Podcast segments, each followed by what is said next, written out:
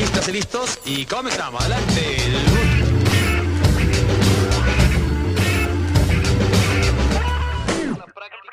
Hablemos Diseño, un programa dedicado a reflexionar. Diseño México 68. Amargo el encuentro del mal, de su gente, de su espacio. Evidentemente uno nació para otra cosa, fuera de tiempo y sin sentido. Uno hubiese querido amar, sollozar, bailar, en otro tiempo y en otro planeta, aunque se hubiese tratado de este mismo. Pero todo está prohibido, el cielo, la tierra. No quieren que seamos habitantes, somos sospechosos de ser intrusos en el planeta. Nos persiguen por eso, por ir, por amar, por desplazarnos sin órdenes ni cadenas. Quieren capturar nuestras voces, que no quede nada de nuestras manos, de los besos, de todo lo que nuestro cuerpo ama.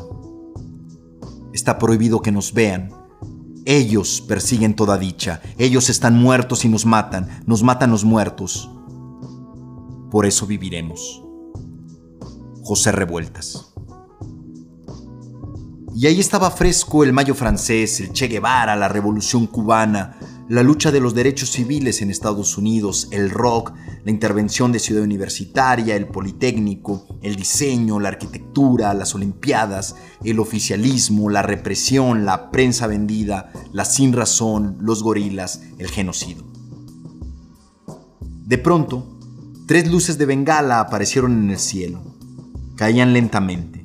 Los manifestantes dirigieron casi automáticamente sus miradas hacia arriba. Y cuando comenzaron a preguntar de qué se trataría, se escuchó el avance de los soldados. El paso veloz de estos fue delatado por el golpeteo de los tacones de sus botas. Luego inició la balacera. Publicaría Excelsior. Así, con esta imagen cinematográfica comenzó la matanza de aquel 2 de octubre bajo la responsabilidad del gobierno mexicano encabezada por Gustavo Díaz Ordaz y Luis Echeverría Álvarez, quien posteriormente sería presidente. En este país hay veces que genocida y presidente son sinónimos recurrentes. Allí estaban miles de jóvenes buscando sacudirse la pesada losa generacional el pensamiento lineal y burocrático que les asfixiaba y les agobiaba, cuando de otras latitudes llegan bocanadas de aire fresco y subversivo. Es deber de un joven rebelarse contra el sistema. Pero el movimiento estudiantil del 68, con su Consejo Nacional de Huelga, está más allá de conflictos entre estudiantes y entre universidades.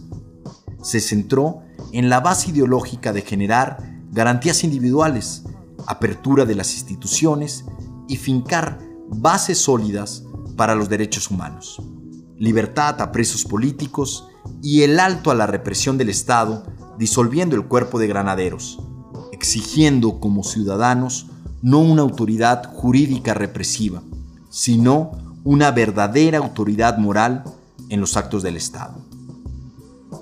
Y entonces, ahí, en esa milenaria plaza prehispánica, ese 2 de octubre, la historia del país daría uno de sus días más negros. La convocatoria de los dirigentes del movimiento estudiantil a la plaza después de meses de idas y vueltas, enfrentamientos, diálogo, represión, zozobra, llegaría a un desenlace abrupto y trágico, pero no un final. Miles de asistentes al mitin, jóvenes estudiantes la mayoría, aunque también académicos, investigadores, padres de familia, amas de casa y vecinos de la zona habitacional, se concentrarían para lo que sería o se supondría que sería un acto más. Después de algunos oradores, helicópteros sobrevolaron la plaza. En los alrededores un movimiento inusual de camiones del ejército. Se calculan 10.000 soldados y vehículos civiles. Un par de luces en el cielo y la plaza de las tres culturas se volvería un infierno. Disparos, caos, bayonetas atravesando jóvenes cuerpos, ráfagas de ametralladoras y fusiles se daban un festín miserable de sangre y dolor. Guantes blancos disparaban a mansalva. El edificio Chihuahua, el 2 de abril, entre otros, eran ocupados en las alturas por francotiradores. Disparaban a la ideología, mataban a los jóvenes. Aniquilar el pensamiento comunista era preocupación de la CIA. La obediencia del Estado mexicano dio su respuesta con el genocidio de Tlatelolco. Diez días después, se inaugurarían las que fueron llamadas Olimpiadas de la Paz. El diseño y la arquitectura mexicana llegarían a su punto más alto y luminoso. No tendrían la culpa de lo ocurrido. El diseño de identidad de la Olimpiada estaría dirigido por el inmenso arquitecto Pedro Ramírez Vázquez, con la colaboración en el diseño urbano del arquitecto Eduardo Terrazas, para el diseño gráfico sería invitado el estadounidense Lance Winman y para el diseño industrial el inglés Peter Murdoch. Y en las publicaciones editoriales, Beatriz Trubo. Es decir, un equipo multidisciplinario trabajando el diseño de identidad para México 68. La identidad se centró en el valor cultural del país, en su riqueza visual, sonora, en la tradición y pluralidad étnica, conjugando la artesanía del pueblo wixárika y el estilo de diseño op art o arte óptico, impregnando lo tradicional y lo moderno. La iconografía basada en conceptos gráficos reticulados sobresale como un hito del diseño mexicano y mundial, con un concepto gráfico sólido en colores y sencillo en formas, indicando instalaciones, eventos deportivos o actividades culturales. Los pictogramas inspirados en conceptos de glifos prehispánicos y siluetas emanadas del número 68. Todo bajo el eslogan trabajado y desarrollado meses antes. Todo es posible con la paz. Inocente sería el diseño y la arquitectura ante lo que vendría. La marca gráfica de la Olimpiada es memorable. Wiman, trabajando el concepto de Ramírez Vázquez, lograría insertar una de las tipografías más bellas para los Juegos. La geometría de los aros olímpicos integrándose al número 68 y la palabra México con un eco visual rítmico circular de manera concéntrica. El diseño estaba ahí extasiado y en su mejor momento.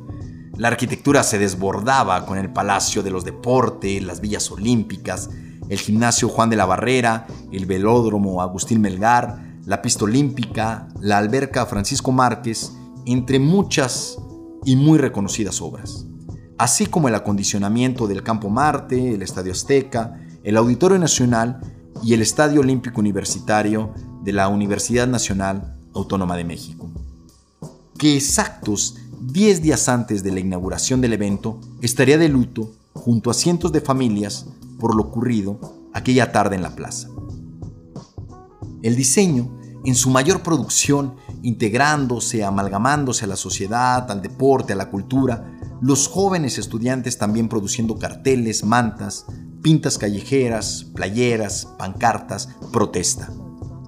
México 68 fue una explosión de comunicación por medio del diseño y la arquitectura, tan lúcido como trágico, tan brillante como oscuro. Dos imágenes representan ese año para el diseño mexicano. La vibrante marca gráfica de las Olimpiadas, tan viva, tan llena de color, tan exaltante. Y la otra, el cartón titulado ¿Por qué? de Abel Quesada del 3 de octubre en el Excelsior. Un rectángulo negro, triste, lleno de espanto y muerte.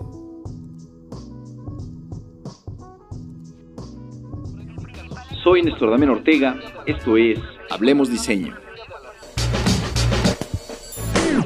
Un programa dedicado a reflexionar.